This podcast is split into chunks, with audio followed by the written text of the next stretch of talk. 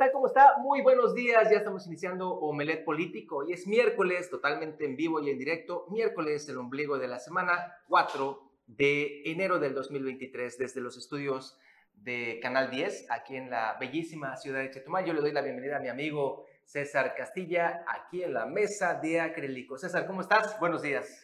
¿Qué tal, Juan Pablo? Buenos días, buenos días también a todo el auditorio. Por supuesto, estamos iniciando Omelet Político, tenemos mucha información para compartirle los próximos 60 minutos. Eh, lamentablemente, entre la información que le vamos a dar durante los próximos minutos, el día, el día de ayer, bueno, por la noche se presentó ya el primer hecho violento aquí en la capital del estado, fue en la comunidad de Calderitas.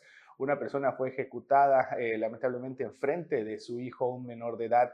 en breve le daremos todos los detalles y también las imágenes de mi compañero Jimmy Palomo, quien estuvo ahí presente, eh, transmitiendo completamente en vivo los hechos que se registraron pues el día de ayer. Y pues de primera mano vamos a iniciar con nuestro ya recorrido habitual en todos los municipios del estado de Quintana Roo y vamos a comenzar aquí en la capital del estado, en el municipio de Tompe Blanco, donde ya se está, eh, bueno, se continúa más bien con los descuentos para el impuesto predial, hasta un 15% se continúa en el ayuntamiento de Tompe Blanco. Vamos a ver.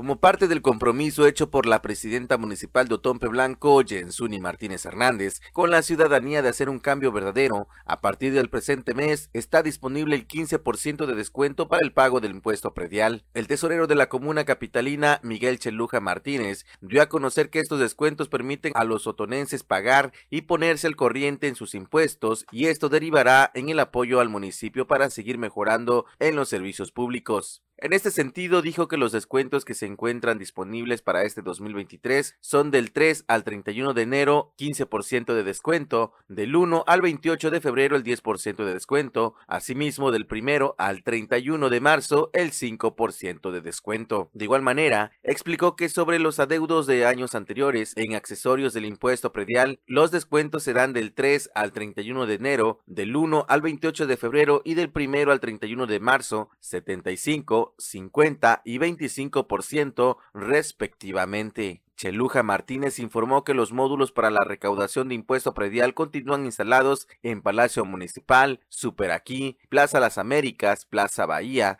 Mercado Lázaro Cárdenas y los módulos de Calderitas y Majagual. Para Notivisión, Leonardo Hernández.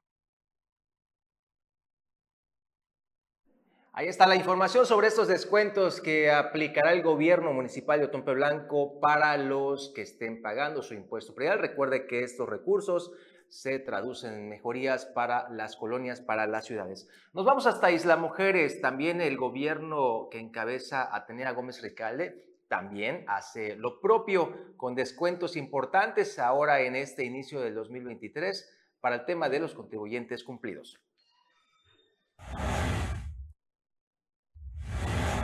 Para el gobierno que encabeza la presidenta municipal de Isla Mujeres, Atenea Gómez Recalde, cuidar el bolsillo de las familias isleñas, así como su economía para generar bienestar, es una de las prioridades. Por ello, implementó este año un programa de atractivos descuentos en el pago del impuesto predial y en la recolección de basura, destacando que no se cobrará más impuestos y tampoco se crearán nuevos en el transcurso del año. En un recorrido por las cajas y área de tesorería, Atenea Gómez dio a conocer que se están brindando todas las facilidades para que la gente isleña acuda a las cajas que se ubican en los bajos del Palacio Municipal a realizar su pago en un horario de 9 de la mañana a 6 de la tarde, en donde personal calificado atiende a la ciudadanía incluyendo a los adultos mayores y personas con discapacidad, a quienes se les otorga apoyo en la realización de su pago. La alcaldesa refirió que a través del programa de descuentos, las y los isleños podrán disfrutar de grandes beneficios al aprovechar un 15% de descuento en el pago del impuesto predial en una sola exhibición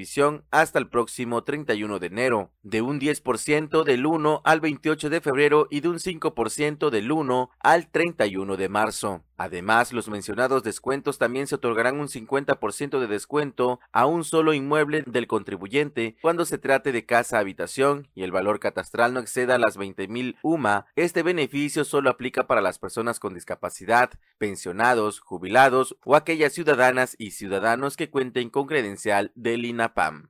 Para Notivisión, Leonardo Hernández. Ahí está, y, pasando a más información, tiene eh, Juan Pablo información de solidaridad. Sí, claro que sí, mi estimadísimo César, en este recorrido que hacemos todos los días, también el gobierno que encabeza Lili Campos Miranda, pues está realizando el tema de la donación, de donación de juguetes para aquellos eh, que quieran ayudar a esos pequeñitos que no tienen nada durante estos días en la tradicional rosca por el Día de Reyes, pues está eh, invitando a empresarios y a la sociedad en general a la donación de un juguete para entregarle a estos pequeños.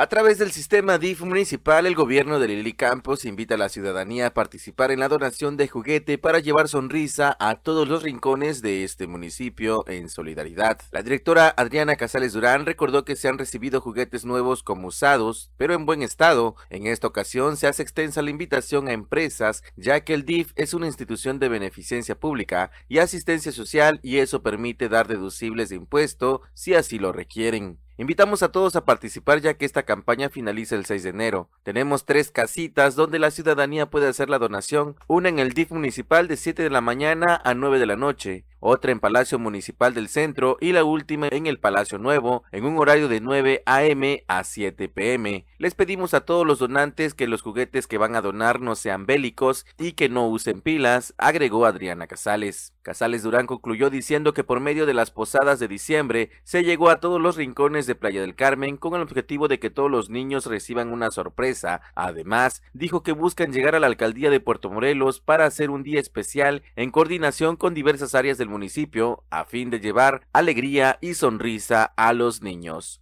Para Notivisión, Leonardo Hernández.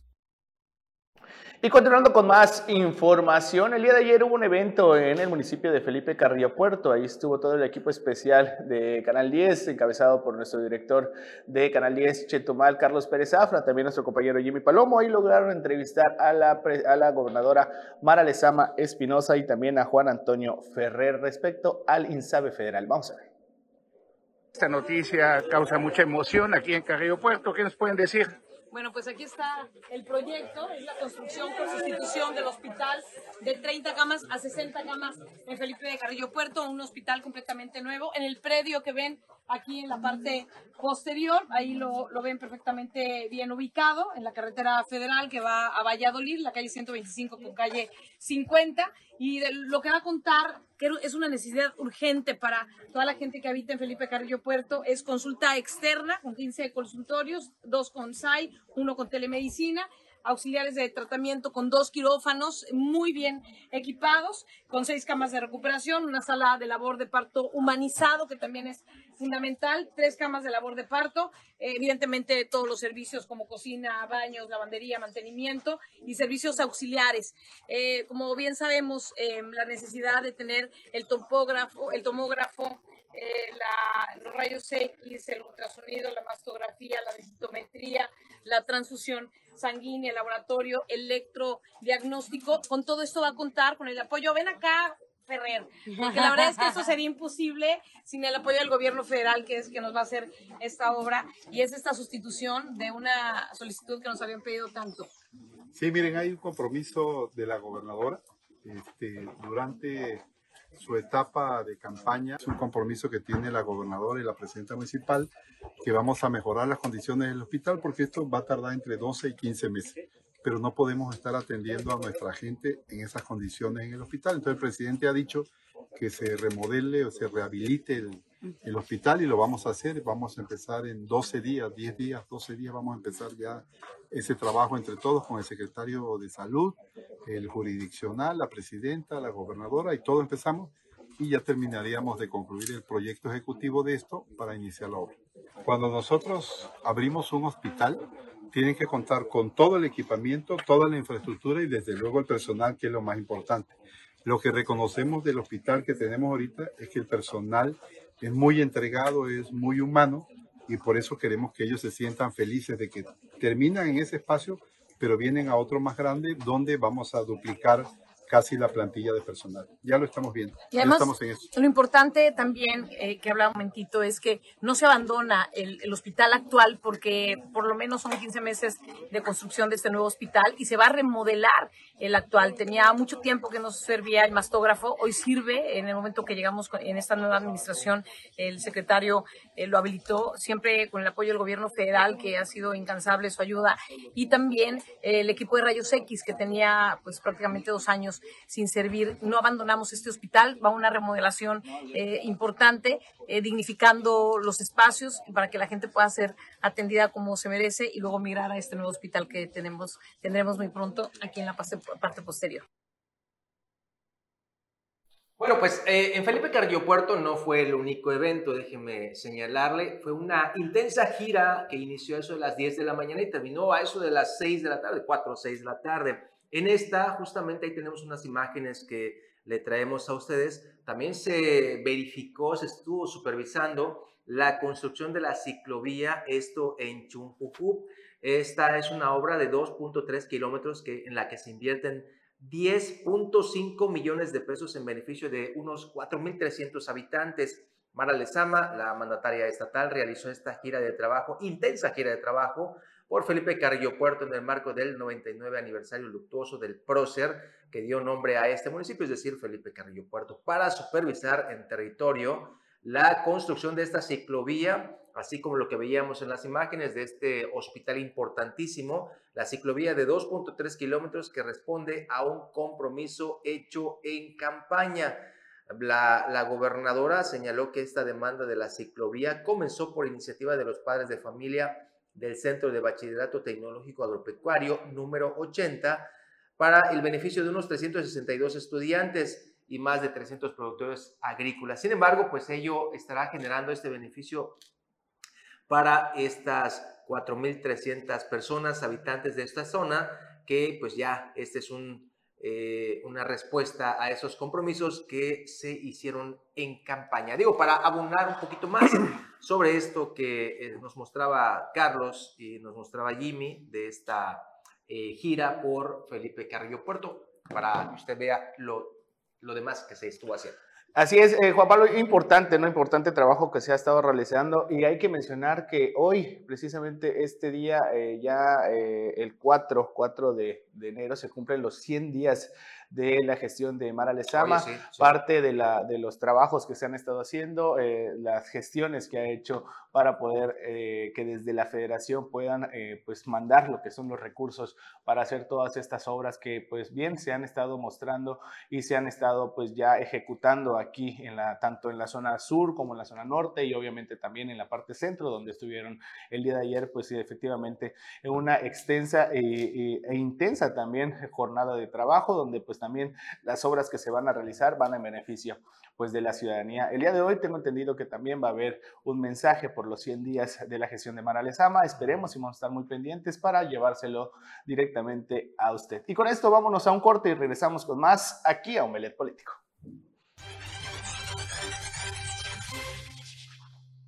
Ya estamos de regreso aquí en Omelet Político y saludamos con gusto de cada mañana al profe de la información, Anuar Moguel. ¿Cómo estás, Anuar? Buenos días. ¿Qué tal, estimado Juan Pablo? Buen día, buen día. Excelente César, mañana. Buenos días. Omelet Político. Bueno, pues César le estaba anunciando justamente esta gira que también estuvo ahí Carlos Pérez Zafa por la zona centro de Quintana Roo, junto con nuestro compañero Jimmy Palomo, y entrevistaron a Joana Acosta, ella es, usted la sabe, la dirigente de Morena en Quintana Roo. Interesante esa entrevista, vamos a verla. Platicar, bueno, lleva usted ya algunos meses al frente de, de Morena.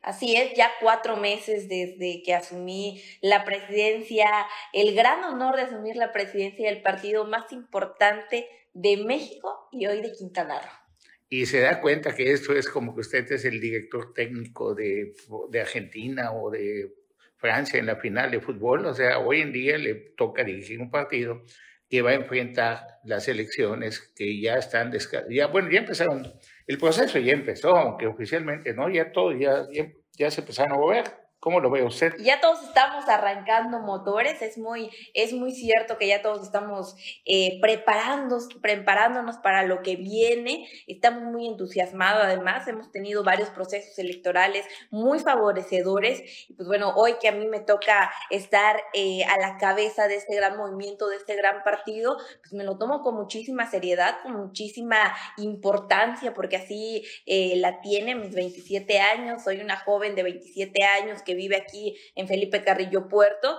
pues es un gran reto. La verdad es que es un gran reto. Eh, cada vez hay más tareas, cada vez son más complicadas, pero tenemos la juventud, tenemos el entusiasmo y tenemos todas las ganas de seguir haciendo crecer y seguir eh, teniendo las bases que consoliden esta cuarta transformación aquí en Quintana Roo. Logramos nuestro primer gran triunfo, además de las presidencias municipales que están en ocho de los municipios, ocho de los once municipios, un gran, un gran éxito, pero este 2021 yo creo que es uno de los, nuestros eh, retos más importantes que vencimos y fue eh, eh, el tener ya a una gobernadora, la primera gobernadora mujer de este estado y que sea Mara Lezama, esa mujer que hoy nos representa a todos los morenos, a todas las morenas, pero sobre todo a todos los quintanarroenses y a todas las quintanarroenses, pues también también nos permite seguir avanzando. La verdad es que Mara pues, es una mujer ejemplar, creo que muchos la conocen, la conocemos, que sacó adelante a Benito Juárez y que estoy muy segura que va a seguir haciendo lo mismo por Quintana Roo. A sus 100 días ya siento hoy, siento hoy un día siento un día, pues ya vemos grandes avances. Hoy justamente tuvimos su visita en Felipe Carrillo Puerto para darnos la gran noticia de que vamos a tener un eh, hospital para la zona Maya, un hospital que ya hacía falta, que necesitábamos y que todos los carrilloportenses anhelábamos. Hoy tuve la oportunidad de ir a ese pequeño recorrido, fui como invitada nada más, no estuve ahí al frente, estuve viendo como carrilloportense, enterándome de todas estas noticias que nos trae la gobernadora para nuestro municipio, que también estaremos compartiendo a través de nuestras redes sociales, de Morena, de mi página también, este, para que toda la gente sepa que la cuarta transformación está chambeando y lo está haciendo muy bien de la mano de nuestra gobernadora Mara del Sama,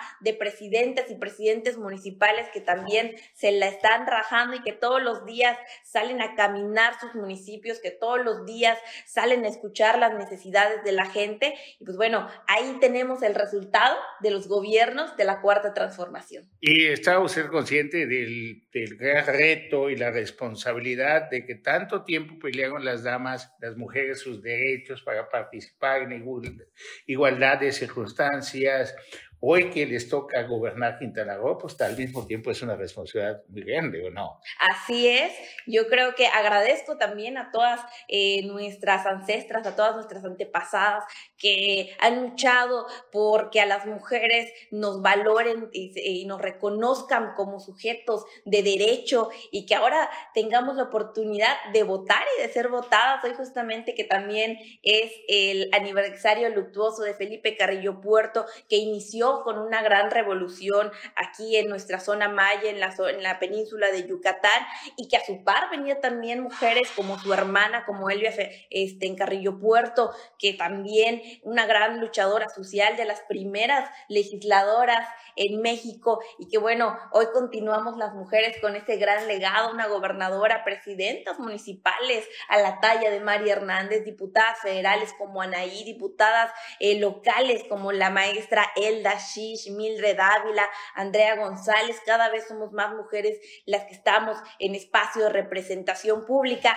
Y hoy también a una carrilloportense, joven carrilloportense, mujer, le toca pues tener las riendas, eh, insisto, del partido más importante de Quintana Roo y de México. Y es un gran honor para mí y que estamos haciendo lo que se debe para que estemos a la altura de todos los morenos y todas las morenas, que es gente del pueblo, gente que nos sigue acobijando y que además es, es nuestra razón de lucha todos los días.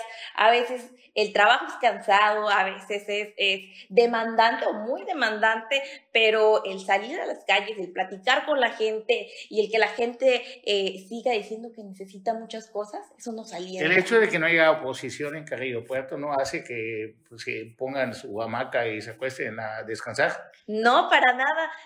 Porque no se ve la oposición o sí se ve oposición. La verdad es que yo creo que Morena está en lo más alto eh, eh, de, de, los procesos. Estamos muy bien posicionados, sobre todo en lugares como Carrillo Puerto, eh, que además hemos visto oh, una gran, gran justicia social a través de los programas, a través de Sembrando Vida, de Jóvenes Construyendo el Futuro, pues todo lo que representa y ha traído el gobierno del licenciado Andrés Manuel López Obrador para Quintana Roo. ¿Cuáles son los peligros que va a Morena? Pues los peligros. ¿Cuáles son los peligros y donde se empiezan a prender los focos rojos dentro de Morena? Pues hasta ahorita hemos ido muy bien, no hemos detectado como tal esos... No, se, no se van a pelear entre ustedes, no va a haber un pleito interno cuando llegue el momento de las candidaturas. Creo que usted y muchos conocemos a las morenas y a los morenos y que tenemos ese ímpetu siempre de participar y que además siempre exigimos justicia y queremos que los mejores cuadros, que los mejores representantes sean los elegidos para esas candidaturas y obviamente siempre hay el que no, está muy contento, muy de acuerdo, pero hasta el momento yo creo que Morena ha trascendido y hoy tiene una madurez política bastante importante que representa la unidad. Bueno, tienen un aliado que se puede convertir en su enemigo cuando llegue el momento de las decisiones de quiénes van a ser los candidatos a las elecciones en los municipios y también en las diputaciones. Y le voy a platicar. El líder de Morena en la, de la bancada en la decimoséptima legislatura, creo que es Humberto Aldana, declaró que la próxima elección Morena va a decidir o van a ser puros de Morena los candidatos a las presidencias municipales. ¿Usted cree que eso le, va a, le da felicidad a los del Partido Verde? O a los del PT, que son sus aliados hoy en día? No, yo creo que hemos consolidado una alianza bastante sólida que se ha trabajado ya durante varios procesos. Eh, Morena ha demostrado siempre el repunte con nuestros compañeros, tanto del Verde como del PT. Siempre hemos tenido eh, las elecciones o los, la mayor cantidad de votos. Va a seguir siendo así, estoy muy segura de ello, porque hemos estado trabajando en territorio para conseguirlo, para seguir eh, teniendo esos votos morenistas que no solamente son una casualidad, sino un trabajo constante que se ha hecho desde hace muchos años y además la gente está porque está consciente de la transformación que trae Morena, todos estos gobiernos y todos los beneficios. No va a haber problemas con el Partido Verde. No, no, no, no, no va a haber. Yo no creo que hayan problemas, hemos tenido muy buenos. Ya los están chantajeando a nivel nacional, dicen que van solos a la elección para senador de Tamaulipas y que de ahí depende si van en la en el Estado de México y en Coahuila en la próxima elección del 2023 de este año. ¿Y usted cree que eso no empieza a poder pegarse en Quintana Roo? También ayer pues salió publicado que se están por venir escándalos en San Luis Potosí, en la Ciudad de México y en Quintana Roo. Ah. ¿No cree usted que puede haber ningún problema con los del Partido Verde? Yo sé que en otros, otros estados ya se ha dicho que van por sí solos. En Quintana Roo, yo creo que Morena es la primera fuerza. Yo no creo que haya otro partido político de la talla de Morena en Quintana Roo. Y vamos a seguir arrasando con nuestros aliados y nuestros aliados. Vamos a seguir siendo el partido más importante. Entonces, eh, a ver, nada más. ¿Sabe qué? No se ve el Partido Verde en Carrillo Puerto. No hay Partido Verde en Carrillo Puerto. Tenemos muy bien colocada a nuestro partido, de verdad que hemos dado muy buenos resultados, sobre todo desde la presidencia con María Hernández ha dado muy buenos resultados, que la gente sigue creyendo en Morena y va a seguir creyendo en Morena y que además todos estos ideales hace un momento eh, platicaban que qué es lo que se venía para Morena en, el 2023 y yo decía que un tema muy importante y algo al que le estamos apostando muchísimo a este comité ejecutivo estatal es a la formación política. Cuando logramos eh, plasmar la formación política en todos nuestros cuadros, de en todas nuestras bases, yo creo que es difícil corromper al pueblo porque ya tienen ideología, tienen un pensamiento crítico, eh, el hacerles eh, refuerzo hacia la democracia y el que podamos continuar el pueblo teniendo las decisiones es muy importante. ¿Me puedo afiliar a Morena? O sea, la gente, me refiero a que hoy en día están abiertas las afiliaciones a Morena porque anteriormente Jacob Poleski dijo, ¿sabe qué? Son tantos los que quieren estar en Morena que cerramos las afiliaciones. Hoy en día hay afiliaciones a Morena. Eh, están en el proceso de eh, eh, meter toda la base de datos. No hay todavía. Todavía no hay. Hay que acordarnos que en las pasadas elecciones internas se hizo una recopilación de cerca de 3 millones de mexicanos y mexicanas que se afiliaban al partido en un solo día, algo histórico también y que además se abrieron las puertas a todo el pueblo para que puedan participar para todo el que quiera pueda participar. Algo así como 50 personas por minuto. Así es, algo histórico, un gran, un gran récord. Presidenta, vamos a hablar de su, vecino, así para irnos no muy lejos, así por municipio, no va a estar Borgesia, en, el, en José María Morelos, vecino de Felipe Carrillo Puerto, también perteneciente a la zona maya. el Partido Verde quiere empujar por medio de Pedro Pérez, anda buscando la Diputación Federal, por medio de Luis Carrillo, van a calmar a uno de un puesto, a lo que voy es de que mucha gente quiere estar en Morena, pero como Morena no tiene abiertas las suscripciones o las afiliaciones a Morena, la gente dice, pues aunque sea de perdido el verde. Y cuando se dio cuenta Morena, pues llegaron a más de 120 mil votos, más de 100 mil votos el Partido Verde, que estaba chiquitito y en todo el país solo había logrado 2%, 3%, 4%, o sea, en que pasó algo, le metieron de más voy a hablar de ganas, por no decir dinero.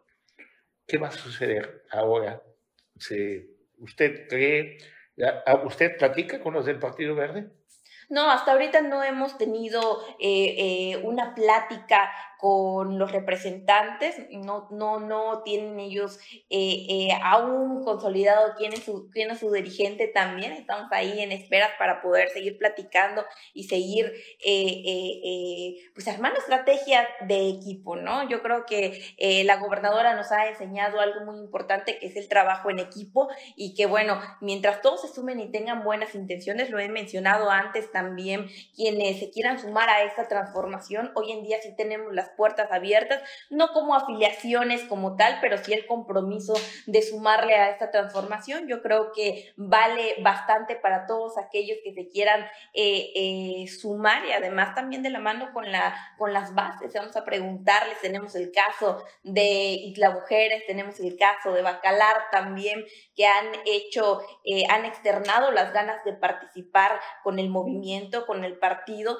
No hemos tenido pláticas concretas con ellos porque también queremos escuchar la militancia de nuestras Pero ya les hicieron saber tanto de, de Atenea Gómez Ricalde como José Alfredo Contreras Méndez que quieren pertenecer a Morena.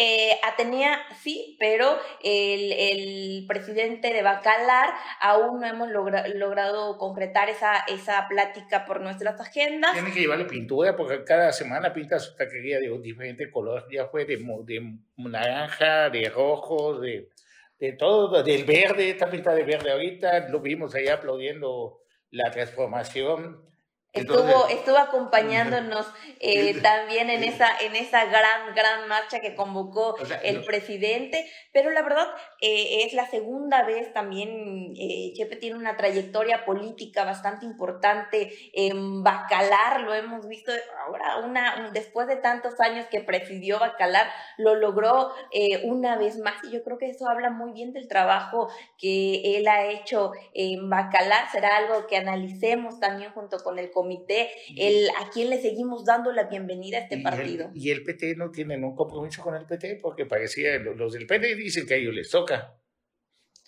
Pues no hay, hasta el momento no tenemos ningún compromiso. Anteriores, antes eh, de mí, ¿no? Quienes me, me antecedieron, eh, pues seguramente hicieron ahí eh, pues las respectivas negociaciones o los respectivos repartos municipales, ¿no? Que también había tocado al, al PT. No hemos tenido como tal un candidato de Morena en Bacalar, pero bueno, ya también iremos viendo ese proceso según se vaya acercando el tiempo. Aún estamos muy temprano para concretar o para saber exactamente dónde va a estar representado Morena, dónde van a estar representados nuestros aliados, el PT y el Verde, pero seguramente ya lo iremos definiendo en el transcurso de este año, ya a principios del próximo año. ¿Y usted ya escogió su corcholata?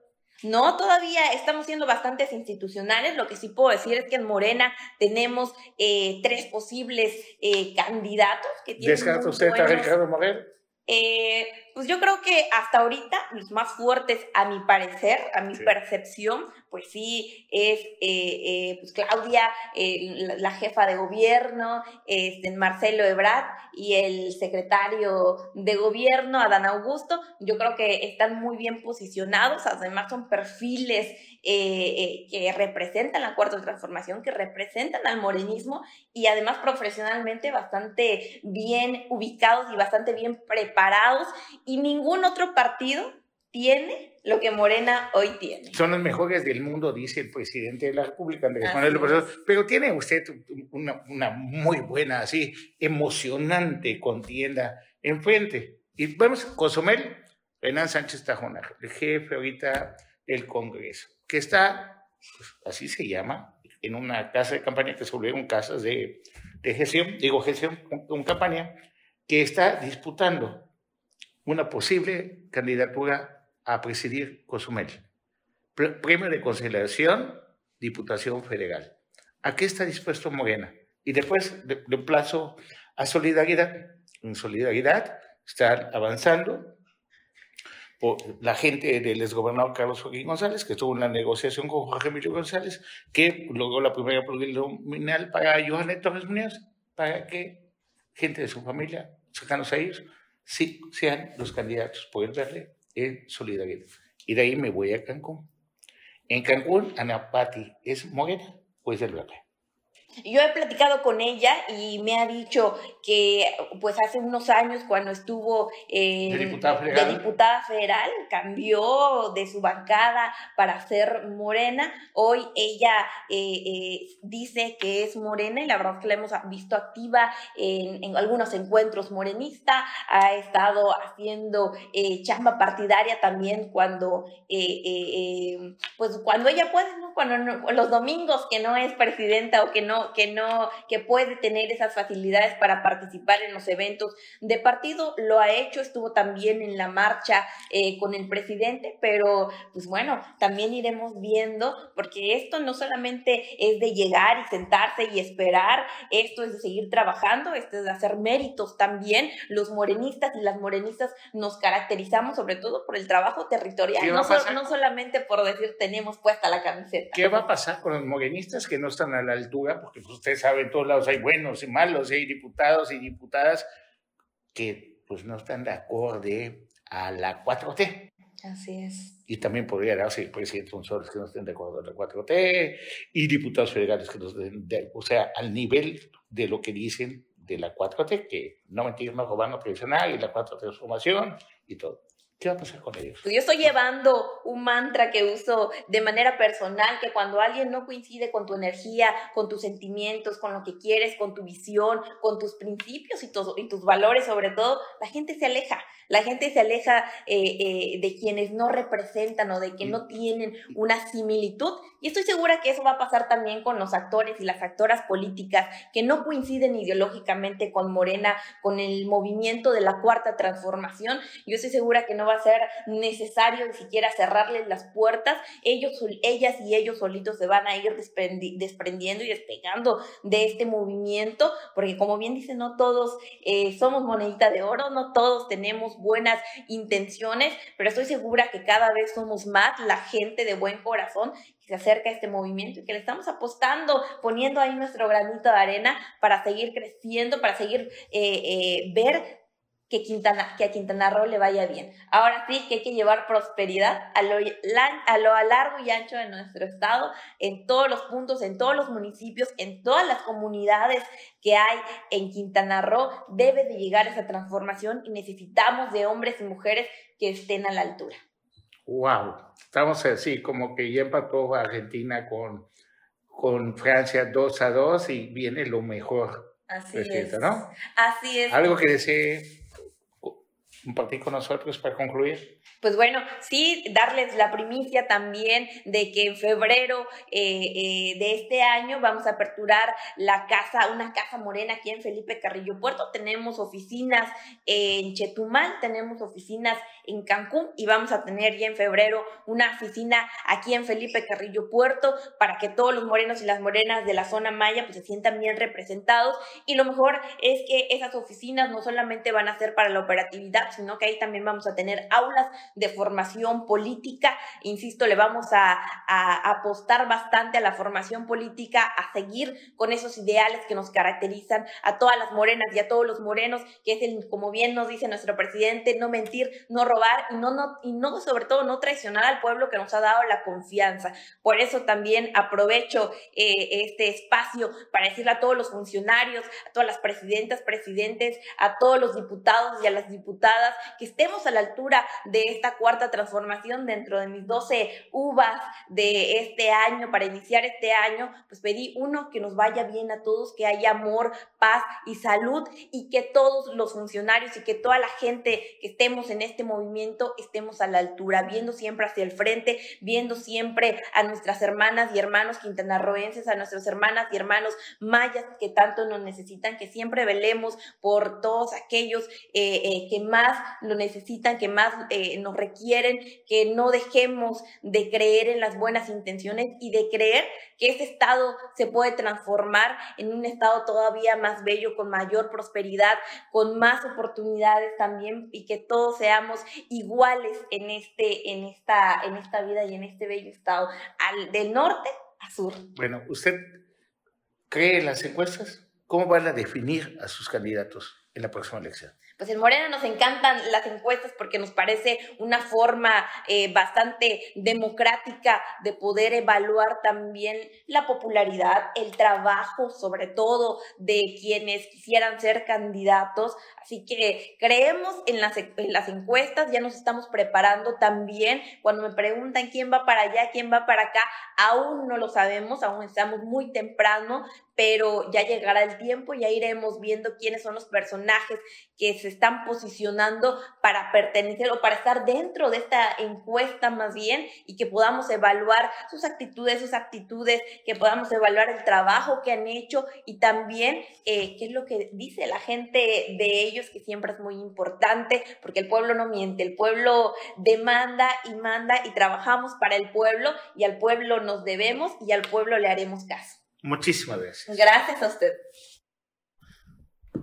Muy completa la entrevista Carlos Pérez Zafra y ahí interesante la perspectiva de la joven dirigente estatal de Morena aquí en Quintana Roo, Joana Costa. Nos vamos a un corte, pero regresamos. Tenemos más información en Omelet Político.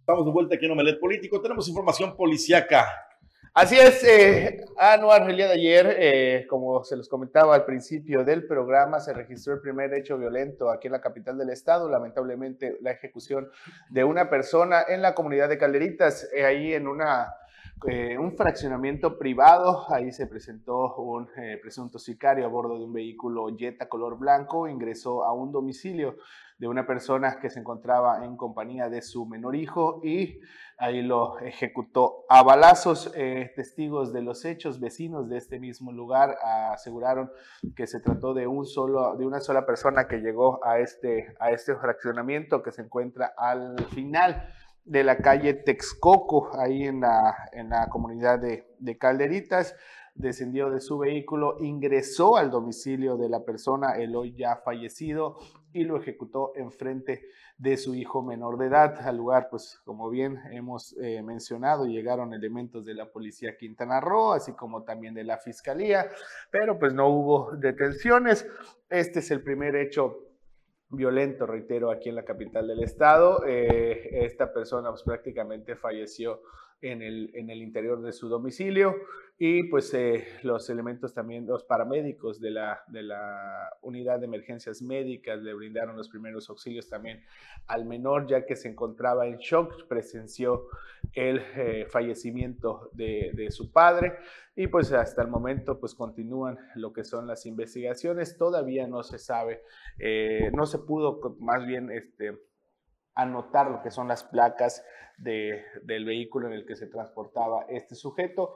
Lo grave o lo raro de esta situación es de que hay seguridad privada para poder ingresar a este fraccionamiento y aún así este sujeto pudo ingresar y salir sin ningún problema y se logró dar a la fuga. Pues acuérdate nada más lo que pasó en aquella residencial hace algunos meses, ya bastantes meses, con Ángel Rivero Palomo, que una residencial con total seguridad y llegó un comando y lo que, lo que pasa es que por más seguridad que tengas, o sea, si es un comando armado, ¿qué vas a hacer, no? Eh, primero el guardia, ningún guardia va a poner eh, objeción. objeción, ni se va a sacrificar su vida, ni va a hacerse el héroe. Tienen seguridad y ayuda contra la delincuencia común y hasta ya cuando pasan cosas mayores, pues bueno, es otro. Ahora, hay que decir también que estas privadas no son tan seguras. O sea, tampoco es que tengan una es super vigilancia y demás. Es por el rumbo de calderitas, solamente están bardeadas y ya. Sí, y bueno, tienen un, una persona que te da el ingreso.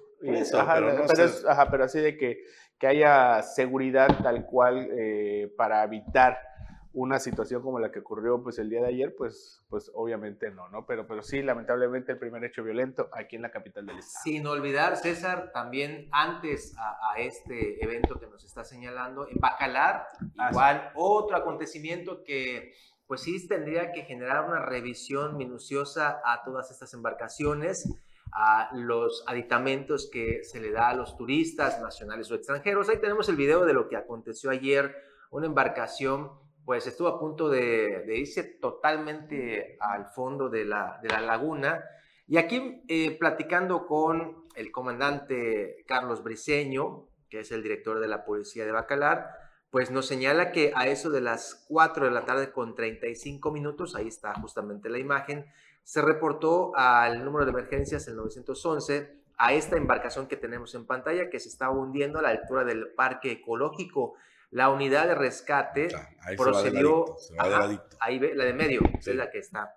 La unidad de em, rescate procedió a la verificación y al llegar se observó a esta embarcación de la empresa Tíos Tour, exactamente a la altura del parque ecológico, eh, justamente que estaba esta, esta, este, este hecho sucediendo. Fueron 13 personas, según refiere el capitán de la embarcación, que estaban en este pontón y únicamente eran 13 eh, turistas nacionales, no había extranjeros, los cuales iban en esta, en esta eh, eh, lancha, embarcación, capitaneada por José Manuel Paniagua, y afortunadamente no pasó a mayores, se logró rescatar a todos y cada una de ellas y se llevó al muelle de Lupitas Play esta embarcación, ahí me dieron el número de la matrícula, pues eh, parece que estaba con exceso, digo parece porque nos, no han señalado aún si era otro motivo, otro motivo, pero pues estaba con exceso de cupo.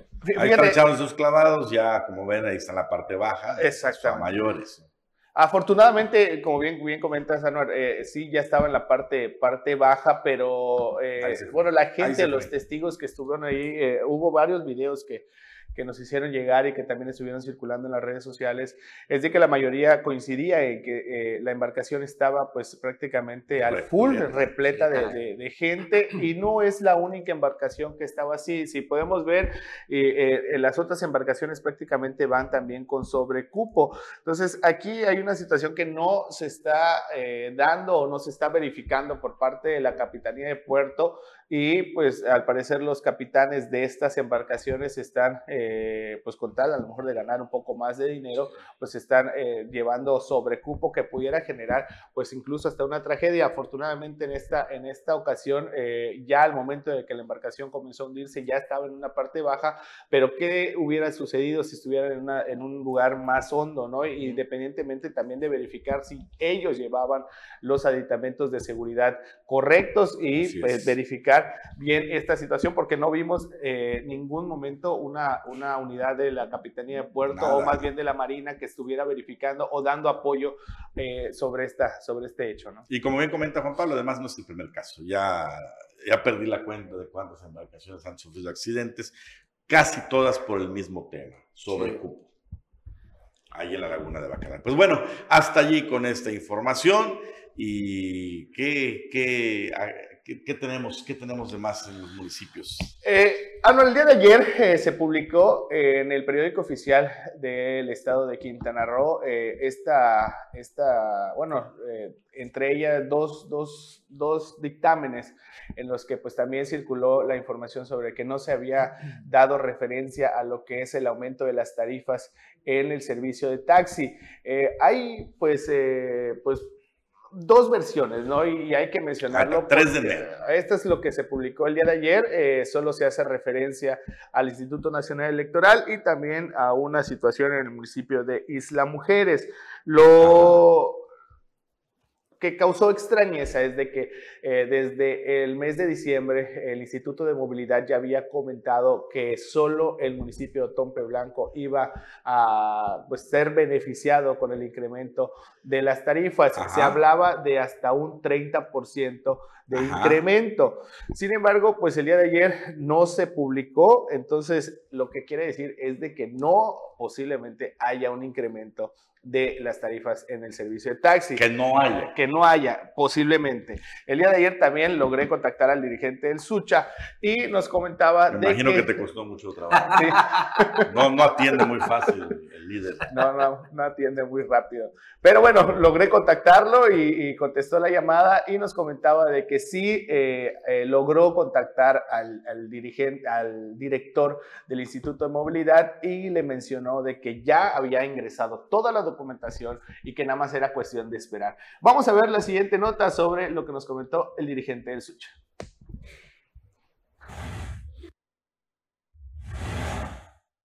Es cuestión de días para que sea publicado en el periódico oficial del estado de Quintana Roo el aumento a las tarifas de servicio público taxi en el municipio de Tompe Blanco, así lo aseguró Julio César Castilla Zapata, secretario general del Sindicato Único de Choferes de Automóviles de Alquiler, el Sucha. Explicó que durante los primeros días de este 2023 sostuvo una reunión con el director del Instituto de Movilidad, Rodrigo Alcázar, quien le aseguró que el dictamen está por publicarse, ya que se envió todo en tiempo y forma, por lo que solo cuestión de esperar ante la publicación del dictamen con fecha 3 de enero donde solo se estipulan dos conceptos sobre el Instituto Nacional Electoral y el otro sobre el municipio de Isla Mujeres y no se hizo referencia a las tarifas, aseguró que esta misma semana debe ya publicarse. Ya está dictaminado lo de la tarifa. Acabo de tener una plática con el maestro Rodrigo Alcázar, el director del instituto.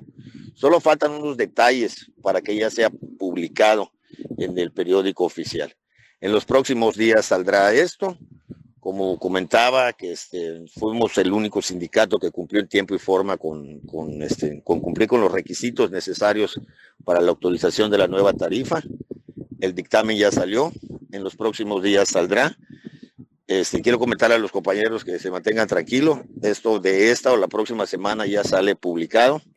Reiteró que solo el Sucha será el único sindicato beneficiado con el aumento de la tarifa que debe ascender a un 30%, por lo que pidió un poco de paciencia a todos los socios y operadores de taxi y combis, ya que el aumento es un hecho para Otompe Blanco. Para Notivisión, César Castilla. Y en contraparte a esta situación, el día de ayer también por parte del periódico oficial eh, me hicieron llegar también un mensaje porque pues ayer se dio también, uh, se publicó esta información que acabamos de ver y me comentaron, buenas tardes compañero, hoy el director del periódico oficial nos, nos confirmó que nunca le mandaron las tarifas de taxi para publicar por si el titular del Inmovecro ya tuviera alguna versión sobre el tema, considerando que ya están fuera de tiempo para que se aplique en este 2023. Entonces aquí hay dos versiones, esto es lo que comenta el periódico oficial, que, que asegura o me aseguraron que realmente no se ingresó ningún tipo de, de solicitud por parte del Inmovecro, a pesar de que el Sucha pues, fue, fue el único sindicato que cumplió en tiempo y forma con la solicitud a través de este, este instituto. ¿no? Y para que no quede así, mañana yo le voy a traer la versión oficial del director de movilidad, Rodrigo Alcázar, ya tenemos con él pactado una entrevista y pues le traeré todos los detalles de qué sí y qué no va a pasar con las tarifas de taxi. Para allá. Y la, que la autoridad de movilidad sea la que diga verdaderamente qué está pasando. Bueno, antes de irnos tenemos dos minutitos si acaso les voy a poner el antecedente de una queja ciudadana. Primeramente, a ver si nos puedes ayudar, Leonardo. Hubo un accidente recientemente, un accidente menor, donde estuvo un vehículo Volkswagen Jetta involucrado.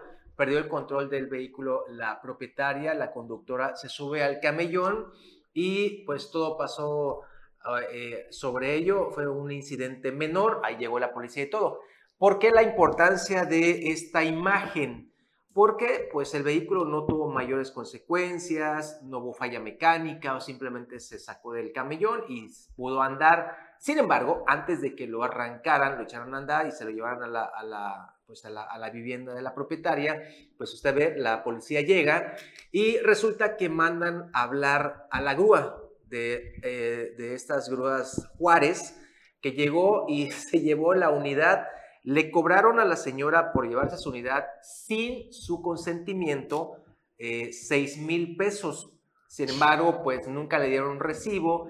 Al día siguiente ella fue, se dio cuenta de que pues, le estaban jugando chueco, fue y reclamó. Pero ahí dice y le, 4.500. Le, le, reclama a la empresa y dice, no, pues ¿sabes qué? Le vamos a cobrar 4.500 y le devolvemos una lanita ah, no, que a toda. A toda. Ahí está, 4.500 por una, un servicio que ella no pidió, que se lo impuso la dirección de tránsito cuando eh, pues tú tienes la, pues ahora sí que la, la posibilidad, una, primero eh, pedir tu grúa o en su defecto, pues sencillamente decir, oye, mi vehículo puede andar, pero no le impusieron ello y esta es una queja que nos hacen llegar. Que además está elevadísimo. Está o sea, con todo y los 4.500. Terrible, terrible. Entonces, eh, pues ya vemos otra, otra queja más que hay contra esta imposición que hacen para el tema de las grúas. Ojalá que también lo puedan ahí verificar las autoridades porque no se vale. Definitivamente no. Y así hemos llegado al final de Omelet Político. Gracias por acompañarnos este miércoles 4 de enero. Lo esperamos mañana sin falta, Juan Pablo. Excelente mañana para todos. Buenos días. César Castilla, por supuesto. Un gusto, como cada mañana. Nos vemos el día de mañana. Y su servidora Norma Moguel. Lo esperamos mañana. No se lo pierdan.